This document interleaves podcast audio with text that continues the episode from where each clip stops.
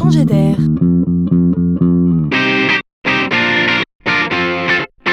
C'est la chronique de Laurent Collen. Bon, alors qu'en est-il vraiment? Les robots vont-ils nous remplacer? On a le droit de se poser la question et plus encore en écoutant cette histoire. Elle se passe aux États-Unis dans plusieurs enseignes de supermarchés. Giant Food Store, Martins, Stop and Shop, tout appartenant à un même groupe, Ahold Deleuze, lui, néerlandais. Ce que nous observons en ce moment, c'est une grosse opération de recrutement. On parle d'une flotte de 500 personnes. Enfin, personne euh, n'est pas le bon mot. Les candidats sont assez particuliers. Ils s'appellent tous Marty, ils mesurent tous près de 2 mètres de haut et sont tous sortis du même ventre. Enfin, disons de la même usine. Ces candidats sont bel et bien des robots. À peine nés qu'ils ont déjà un job, eux.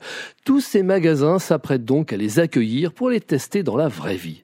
Et ce qui étonne, c'est qu'ils seront, comme les humains, multitâches. Que disent leurs fiches de poste alors? Ils vont d'abord scruter les rayons, enfin je veux dire scanner les rayons pour identifier les produits qui manquent et ainsi alerter le personnel sans délai.